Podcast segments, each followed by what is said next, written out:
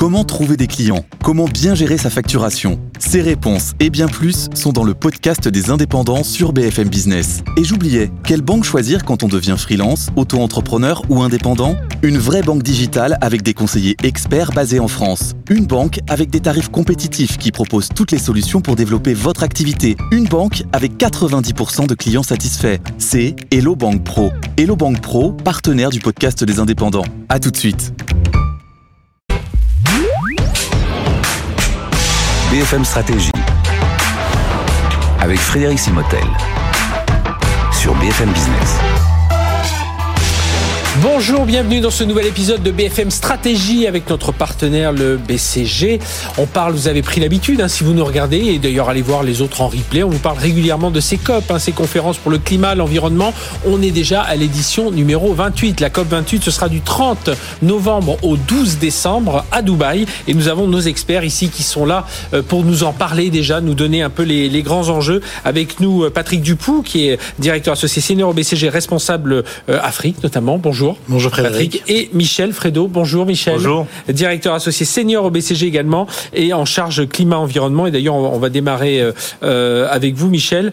Euh, voilà, en quelques mots. Alors c'est vrai, la COP 28, ça existe depuis de, dans les années 90, hein, 28 ans. C'est ouais, bah voilà, il faut 28e. calculer, toc, toc. Enfin, 29 avec le Enfin, Covid. J'étais en train de faire le calcul Mm. mental, oui, c'était. Et c'était à Berlin la première, par contre, c'est C'est ça. ça. Et alors, alors, rappelez-nous un peu les, les- le, le but un peu de, de, de ces COP. Alors, on a tout, on se fixe des objectifs, mais voilà, on n'arrive pas toujours à les tenir. euh, euh, mais alors, racontez-nous.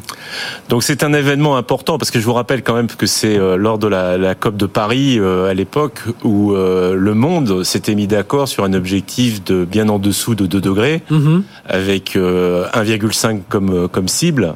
Et c'est depuis depuis ce temps-là, qui était une COP importante, tout le monde travaille en fait au niveau des pays, mais aussi au, au niveau des industries, au niveau de l'ensemble des acteurs, à, à mettre en place les, les transformations et, et les, les actions qui sont nécessaires pour y arriver. On, Et on donc- avait enfin eu un, seuil, quoi. On avait enfin eu quelque chose de chiffré où on pouvait, voilà, une ça. référence, quoi. Une Voilà. référence sur laquelle le monde entier était d'accord, sachant que les scientifiques nous disent 1,5 degré. Mais enfin, euh, ensuite, les différents pays, dont la Chine, avaient insisté sur le fait que bien en dessous de 2 degrés euh, devait suffire, euh, vu leur, leur développement économique. Donc il y a quand même des avancées qui se situent, qui sont difficiles dues au processus des Nations Unies, Mhm. qui demande en fait euh, euh, l'unanimité euh, sur l'ensemble des actions et, et sur l'ensemble des, euh, des déclarations. Mais ce qui n'empêche pas chacun des pays de faire ses propres déclarations. Et de plus en plus, les entreprises sont présentes Oui, et sont très actives. On a fait d'ailleurs, je conseille hein, tous ceux qui, qui nous regardent, s'ils veulent aller voir en replay, on avait reçu euh, la SNCF, on a aussi plusieurs entreprises qui étaient à la précédente ou à celle d'avant comme COP et qui avaient, bah, qui témoignaient justement de ce qu'elles mettaient en œuvre pour répondre à, à ces enjeux. En tout cas, celle-là, il y aura plus de 80 000 personnes qui sont attendues, donc euh, il va y avoir quand même une, une participation très forte. Et euh, sur les 198 98 États euh, que comprend le monde, au moins 150 euh, chefs d'État qui seront présents au moins dans les premiers jours. Donc des négociations entre les États, des témoignages d'entreprises, c'est ça? Et puis pourquoi c'est important? Ben, c'est important parce que à la fois c'est des engagements de pays et d'entreprises et surtout pour cette COP là, quand on comme on va en discuter, c'est l'occasion qui avait été prévue à Paris. euh, après cet engagement sur euh, bien en dessous de 2 degrés, de faire la photo de là où on en est, où le monde en est aujourd'hui euh, dans ce trajet, dans cette trajectoire euh, vers vers euh, vers 1,5 degré.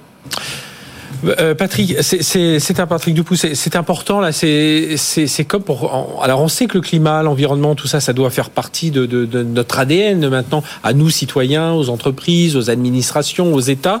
Euh, enfin, pourquoi ça va un peu plus vite Et est-ce que cette COP peut permettre justement qu'on aille plus vite? Bah, bah, tout d'abord, c'est intéressant de rappeler, parce que beaucoup de gens, en fait, euh, remettent en cause le principe même d'avoir euh, ces grandes conférences climat. Il faut rappeler que dans les années 80, le grand enjeu environnemental, c'est la couche d'ozone. Ah oui. Et le problème de la couche d'ozone a été résolu par euh, une conférence qui est bah, qui s'appelait COP d'ailleurs, conférence des partis, euh, sous l'égide des Nations Unies, où l'ensemble des États se sont mis d'accord pour euh, arrêter les gaz CFC qui étaient responsables de la dégradation de la couche d'ozone. Euh, et donc, même si aujourd'hui on peut remettre en cause et, et- et se poser la question devant l'immensité du problème représenté par euh, le réchauffement climatique et les gaz à effet de serre, euh, on a quand même un exemple euh, de COP qui avait débouché sur une décision mondiale de mettre fin à ces, à ces gaz CFC et qui permet aujourd'hui finalement qu'on ne parle plus de la couche d'ozone qui est en train de se, se reformer. donc le principe des COP, pour moi, est essentiel. Ça met de la pression dans le système, ça permet d'exister médiatiquement, ça permet de s'assurer que tout le monde a un point de rendez-vous pour en parler et aussi pour euh, bah, faire un peu un reporting des, des progrès et des retards alors, elle est quand même celle qui arrive. Elle se déroule à Dubaï. Voilà, je vous fais pas, je vous fais pas de dessin. Vous, voyez un peu. Vous savez qu'on a déjà eu une Coupe du Monde de foot dans ces régions-là, en se disant mais c'est aberrant de la faire à ce moment-là. Euh, là, on a un pays euh, donc le, le, le, très très producteur de, de, pétrole. Alors voilà, il y a un peu de critique quand même autour de cette conférence, Michel. En effet, et en plus, si on veut rajouter à la critique, euh, il se trouve que le président de la COP cette année est le président de la société pétrolière des Émirats Unis. Voilà. euh, du côté, si vous voulez, du côté positif, parce qu'il faut, je pense que notre message en général, c'est il faut positiver parce que le monde doit avancer. Bah, si on, c'est quand même, on trouvera toujours des critiques hein, si on l'a fait en Asie, si on l'a fait Absolument, et c'est quand même l'occasion euh, d'avoir une opportunité à ce que les l'industrie pétrolière euh, soit plus associés aux discussions mhm. climat. Parce que les sociétés pétrolières ont une action importante en termes de moyens de financement, de compétences pour euh, accélérer cette transition énergétique dont on a besoin et dont on va discuter.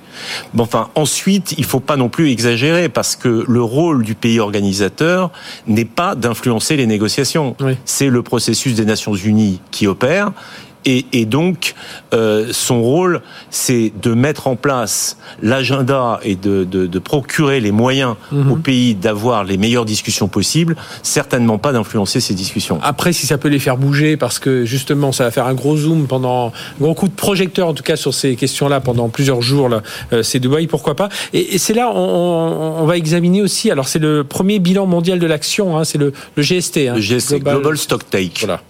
Alors, le Global Stock Take qui suit en fait les recommandations de Paris. Hein. On ne on répétera jamais assez l'importance euh, de la de la COP de Paris euh, sur l'agenda le, climat. Euh, et donc, non seulement on s'était mis d'accord à, un objectif à moins de 2 degrés, mais on s'était aussi mis d'accord sur un processus pour suivre les progrès. Parmi ces, ces étapes, c'est le GST qui arrive à la COP 28, donc qui a été préparé, dont on connaît déjà les résultats. On est en retard et qui suit la structure qui avait été proposée à l'époque euh, dans les accords de Paris. Donc, si, vous, si vous, nous suivez en, radio, je vous conseille d'aller en, en, télé justement pour voir parce que euh, voilà, on vous donne un peu euh, quelques chiffres. Hein. Voilà, on est, on, on, a quatre éléments fondamentaux. Il y a un premier élément qui est la, la mitigation, donc la réduction des émissions pour mm -hmm. pas aggraver le problème, où on s'est où en fait pour être sur une trajectoire à 1,5 degré, pour rester sur cette trajectoire, les scientifiques nous disent qu'il faut réduire les, les, émissions de 43% par an tous les ans. Or jusqu'à présent, on les a augmentés plutôt de 11%. Donc ouais. le chemin est, lo est, est, est, loin et donc il va falloir accélérer cet, cet élément-là. Comme il y a des fortes, forts risques malheureusement qu'on dépasse cet objectif et qu'on se retrouve dans une situation où euh, le changement climatique en fait s'accélère, il y a aussi un volet d'adaptation qui est fondamental pour adapter euh, aux effets climatiques euh, nos géographies, nos populations. Et là, euh, par rapport aux 160 milliards qui avaient été estimés à l'époque comme étant nécessaires, on est malheureusement que à 30 milliards, donc on est ah loin oui, du compte. Loin. Et ce 160 milliards va augmenter de façon significative si on continue à dépasser nos, nos objectifs en termes de réduction. Mmh. Le troisième élément, c'est les pertes et préjudices pour ces pays comme les États insulaires ou des pays qui sont fortement fragiles, qui sont sujets euh, aux événements climatiques pour les aider, un fonds spécial pour les aider, où on s'était mis d'accord que c'était de l'ordre de 300 milliards qu'on avait besoin euh, pour leur apporter l'aide nécessaire, et là on a une fraction négligeable, 10 fois moins, euh, quelques, même 100 fois moins, 100 fois moins, euh, où oui, on a moins. quelques quelques centaines de millions oui. de dollars et, et, et, pas plus. Et là-dessus aussi, il va falloir qu'on avance de façon importante. Et le dernier volet, évidemment, c'est le volet finance euh, pour pouvoir assurer toutes ces transformations et cette adaptation nécessaire. C'est de l'ordre de 4 000 000 milliards par an qu'il faut. Et pour l'instant, on est à 650, 700 milliards. Et donc, il y a un vrai euh, euh, besoin euh, d'accélérer le financement. Donc, c'est les, les, quatre éléments qui sortent de ce diagnostic. Et donc, cette COP28, ça va être de dire aux gens, attention, il faut accélérer sur les engagements qui sont pris pour justement arriver à cette deuxième ligne là que vous donnez pour arriver. Alors, non seulement d'accélérer, parce que je pense que tout le monde est d'accord d'accélérer, mais de se mettre d'accord aussi bien du point de vue de la régulation et de ce que vont dire les États que sur du point de vue de l'action, de quels sont les, les, les, éléments qui sont nécessaires pour que cette accélération puisse avoir lieu. Mhm. Et c'est de ça qu'on va discuter euh, plus en détail. Et alors Patrick, les, les sujets de discussion ne manquent pas, hein, puisque ben, Michel vient de le dire, on aurait dû euh, réduire et on est plutôt en train de progresser, enfin notamment pour les émissions, euh, les, les, émissions de, gaz à effet de serre on, continue de malheureusement d'émettre de plus en plus. Alors l'accélération ou en tout cas la croissance des émissions annuelles s'est ralentie. Donc c'est déjà une mhm. bonne nouvelle, mais pas du tout assez. On devrait déjà être en train de les réduire. Parce que pour faire moins 43% en 2030 versus par rapport à aujourd'hui, ça veut dire qu'il faudrait déjà chaque année commencer à les réduire. voilà, à, comment raboter un peu la croix, enfin l'augmentation, mais voilà. Mais, pour l'instant, on les réduit pas. Pas faire euh, fléchir la, flèche. Et, en fait, on a essayé de comprendre un peu mieux euh, où est-ce qu'on en était dans les actions. Et malheureusement, euh, c'est pas brillant parce que on vient de publier un rapport avec le World Economic Forum. Vous avez seulement un tiers des émissions mondiales qui sont dans des pays qui ont publié des engagements net zéro pour 2050. Bon, qui est la condition nécessaire. Donc seulement un tiers des émissions sont dans ces pays-là, et en plus, une fraction seulement ont déjà voté les lois et mis en place ce qui permettra d'atteindre ces objectifs. Et donc, il faut que plus de pays s'engagent. Au niveau des entreprises, on a seulement 20% du top 1000 mondial qui a aussi publié des engagements de réduction d'émissions en ligne avec les objectifs de la science, qui est l'unique boussole. L'unique boussole, c'est la science. Mhm. Et donc, les, ce qu'on appelle les Science-Based Targets, SBTI, aujourd'hui, seulement 20% des entreprises se sont déjà rentrées dans ce cadre-là. Alors, ça augmente chaque année, mais c'est pas suffisant, il faut accélérer. Et au niveau des technologies, on sait qu'on maîtrise à peu près euh, les technologies qui vont permettre de réduire de moitié les émissions d'ici 2050. Énergie renouvelable, nucléaire, efficacité énergétique, véhicules électriques, ça on le maîtrise à peu près, il faut juste accélérer. Mais il y a toute une série de technologies dont on a besoin et qu'on ne maîtrise pas aujourd'hui donc tout ce qui est capture du carbone, séquestration, euh, certaines autres technologies qui permettront aujourd'hui d'atteindre, enfin dans quelques années, d'atteindre les, les, les 50% restants. Donc on doit aussi accélérer sur la recherche, sur les technologies et sur les investissements. Et puis sur le financement aussi, oui c'est ça, hein, sur le financement. Et alors le, financement, euh, bah, je pense que Michel en a parlé, on est très en retard. Voilà, alors justement Michel, compte tenu de ce bilan, qu'est-ce qui va être Alors il y a beaucoup de sujets, hein, transition énergétique, on va parler de, bah, de financement justement, euh, peut-être des pays en voie de développement, parce que tout le monde n'avance évidemment pas à la même vitesse selon son, niveau de vie, enfin les, les, priorités de, de, chacun. Euh, de quoi on va parler pour cette COP 28 Je le rappelle, 30 hein, novembre, 12 décembre à, à Dubaï. Donc cette COP 28 va être centrée sur l'ensemble des actions et des éléments qui sont nécessaires pour combler euh, le, le, le, trou qui existe aussi bien au niveau de la, la mitigation, de l'adaptation, que, que, du point de vue du financement. Je vais commencer par la transition énergétique, parce qu'on est quand même dans un pays euh, où l'énergie est, est, assez fondamentale. Le premier thème euh, sur lequel euh, les pays vont devoir se mettre d'accord et, et, dans les négociations qui va être important, c'est le triplement des énergies renouvelables. D'abord discuter de qu'est-ce que ça veut dire, cette transition, de passer des énergies fossiles à des énergies propres. Donc c'est le triplement des énergies euh, renouvelables au niveau mondial et c'est le doublement de l'ensemble des efforts d'efficacité énergétique mhm. pour être plus efficace dans la façon dont on dépense l'énergie. Donc ça, c'est le premier thème. Tripler la production, c'est-à-dire qu'en parallèle, on doit réduire euh, tout ce qui est euh, énergie fossile.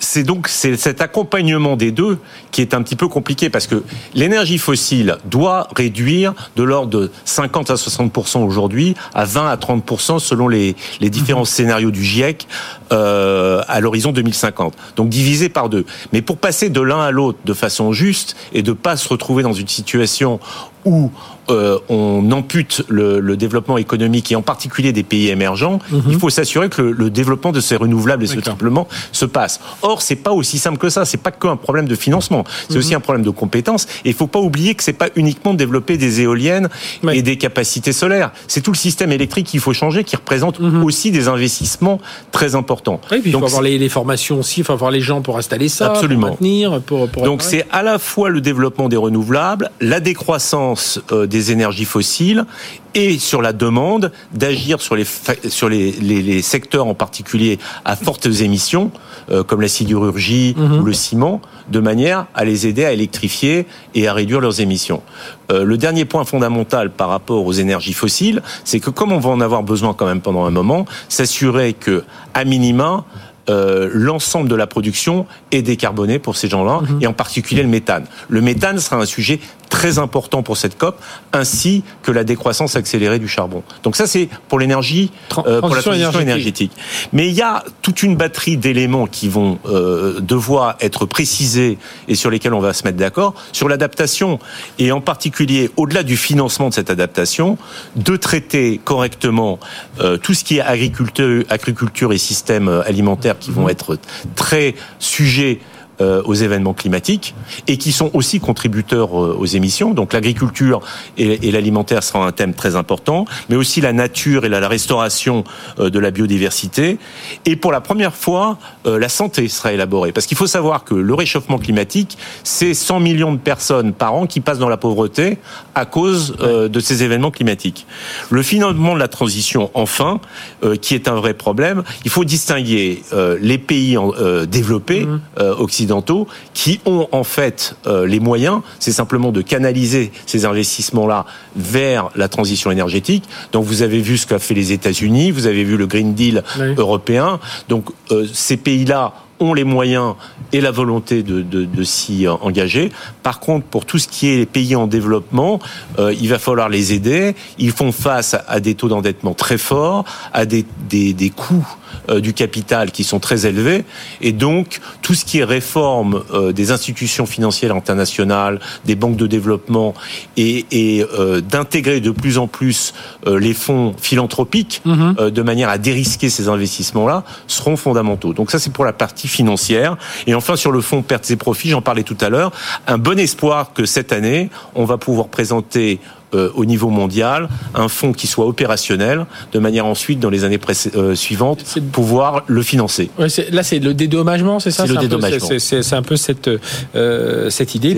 Et, puis, de, dans tout ça, il faut évidemment pas oublier l'humain, hein, tout ce qui est inclusion, pour faire comprendre aux gens pourquoi c'est pourquoi c'est important pour pour eux, pour nous, pour pour pour, pour leurs enfants. Patrick, vous justement, on parle des pays émergents. Vous travaillez plus particulièrement avec l'Afrique. Hein. alors, les sujets importants pour ces pays, on imagine la transition énergétique, c'est l'eau, c'est tout ça. Expliquez-nous. Alors, c'est les mêmes problèmes, mais avec un prisme un petit peu différent.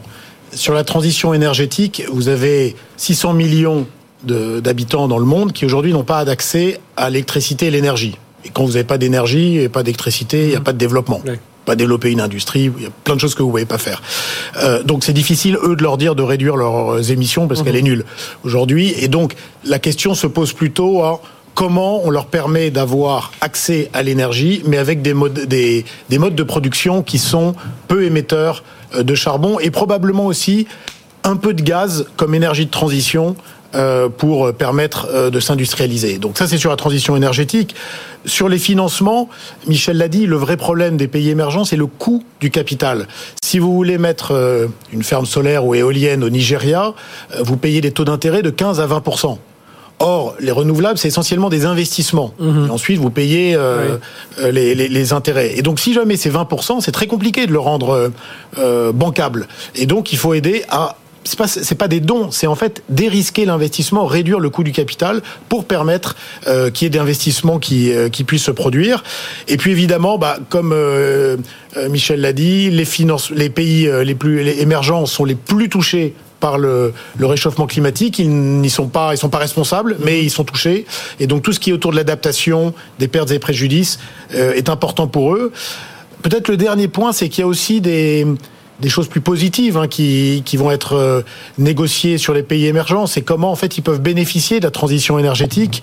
Euh, on parle des marchés carbone par exemple. Le marché carbone, ça va générer euh, une activité économique qui va essentiellement se produire dans les pays du Sud, hein, la reforestation, l'agriculture régénérative, ou encore l'hydrogène vert produit à partir d'énergie renouvelable. Donc là, on a du soleil et du vent, et là, effectivement, un certain nombre de pays ont une vraie carte à jouer. Et, Patrick, il y, a beaucoup, beaucoup d'enjeux aussi autour de l'agriculture. Hein. Alors c'est vrai que quand on parle climat, on pense énergie, on pense émissions. En fait, l'agriculture, c'est plus du quart des émissions mondiales. Et donc si on arrive à produire autant mais en émettant moins de, de, gaz à effet de serre, par exemple en utilisant moins d'engrais azotés qui, est, qui euh, émettent beaucoup. Hein. Il n'y a pas que le, carbone hein, qui émet, il y a aussi le mhm. N2O et d'autres d'autres gaz. Euh, et ben c'est un enjeu important.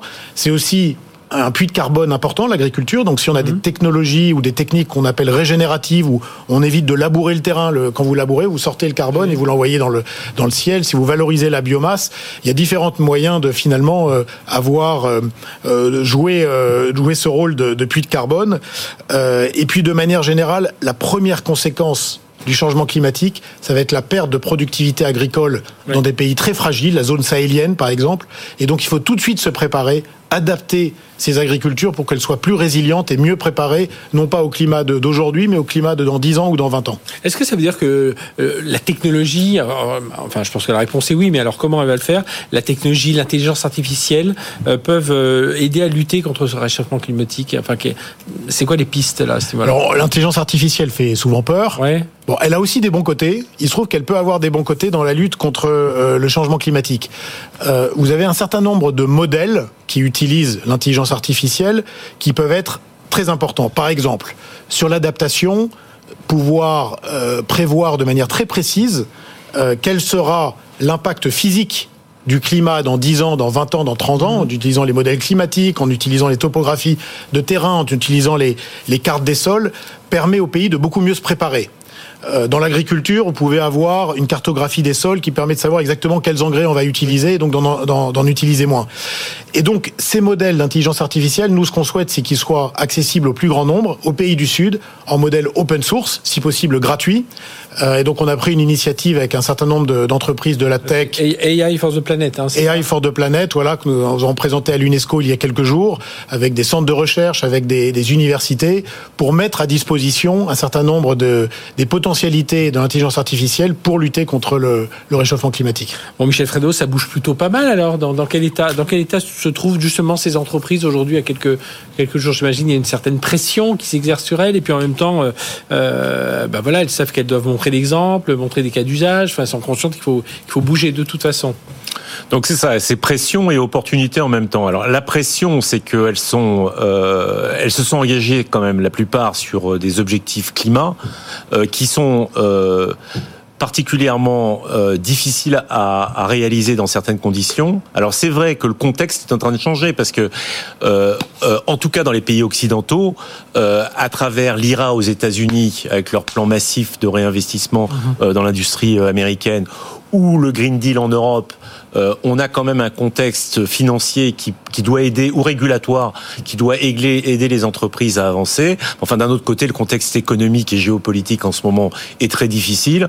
Euh, et en particulier, quand on regarde euh, les objectifs de, de, décarbonation de leur chaîne de valeur pour les entreprises, et en particulier sur tout ce qui est achat d'énergie et donc disponibilité du renouvelable, par rapport à l'engagement du triplement de cette capacité-là, qui n'est pas encore là, ça peut être difficile de réaliser ces objectifs-là. Enfin, ceci dit, même si le contexte, il y a des éléments positifs ou négatifs, je pense qu'elles n'ont pas le choix et que les entreprises qui se transformeront le plus rapidement, en fait, vont développer un avantage concurrentiel qui sera difficile ensuite mhm. pour ceux qui ne l'ont pas, fait, à rattraper. Et, est-ce que ça veut dire que dans, l'action qu'elles doivent mener aussi, euh, donc il faut, il faut y aller, mais peut-être pas y aller tout seul non plus. Hein. Souvent, on travaille en écosystème. Euh, Alors cette transformation, travailler avec ses concurrents parfois.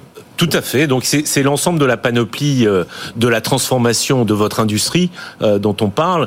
Et bon, donc ça dépend fondamentalement d'une industrie à l'autre. Enfin, quand on regarde, c'est l'ensemble de la chaîne de valeur. Donc ça commence par les fournisseurs, et quel fournisseur je vais choisir et comment je vais aider mes fournisseurs à décarboner leurs propres euh, leurs propres opérations, mhm. avec un certain nombre d'acteurs qui même aident euh, leurs fournisseurs euh, à avoir accès à de l'énergie renouvelable ou à euh, des technologies qui leur permettent de, décarboner, mais également de travailler avec leurs clients pour faire évoluer leur portefeuille de produits vers des produits décarbonés et avoir des clients qui s'engagent mhm. sur l'achat de ces, ces de ces produits-là. Donc vous avez déjà euh, des sociétés automobiles qui s'engagent sur du euh, euh de, l'acier décarboné ou qui s'engagent euh, des transporteurs qui s'engagent sur du, du fuel décarboné, de manière à ensuite à, pouvoir s'adresser à leurs fournisseurs et qui peuvent engager ces investissements donnés ou qui s'unissent entre eux, comme dans des coalitions euh, comme dans le First Mover Coalition, où euh, des acteurs de nature différente s'engagent sur des volumes qu'ils vont acheter de produits décarbonés euh, dans le futur. Voilà donc l'action auprès de leurs concurrents, avec d'autres industries, avec les pouvoirs publics aussi notamment. il nous reste moins d'une minute. pour conclure, Michel, vous êtes optimiste quand même pour cette COP28 euh, Rappel, un Dubaï, 30, euh, 30, novembre au 12 décembre. 30 novembre, 12 décembre. Moi, je crois que c'est pas optimiste ou pessimiste. C'est quelles actions vont être prises et quelles actions doivent être prises. Donc, les actions qui doivent être prises, c'est euh, le, déclin rapide du charbon et du méthane. C'est les deux contributeurs euh, les plus importants et les plus urgents à réduire au, niveau des émissions.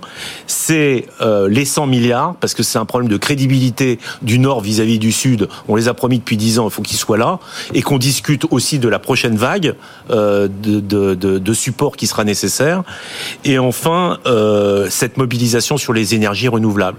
Et un engagement des pays de revoir leurs engagements spécifiques de manière à ce que au Brésil, quand on va revoir la copie, on soit plus à 2,6 degrés comme on l'est aujourd'hui, mais bien, bien en-delà de, bien en dessous de 2 degrés. Voilà, bien en dessous des 2 degrés depuis les accords de Paris. Merci à tous les deux, Michel Fredo et Patrick Dupoux, donc l'un et l'autre directeur associé euh, senior au sein du BCG, qui est notre partenaire pour ces BFM Stratégie. Voilà, on vous a donné les enjeux de la COP 28. À vous maintenant d'aller euh, regarder, écouter, peut-être vous rendre là-bas, mais enfin, on peut le faire ici en visio depuis à partir du 30 novembre et jusqu'au 12 décembre c'est la COP 28. Euh, c'est à Dubaï et je crois qu'on vous a un peu dessiné tous les enjeux à vous et pour votre entreprise aussi. Hein, c'est important justement. Regardez bien les programmes et euh, euh, bien voilà, il ne vous reste qu'à écouter et à apprendre. Merci de nous avoir suivis. Merci. BFM Stratégie sur BFM Business.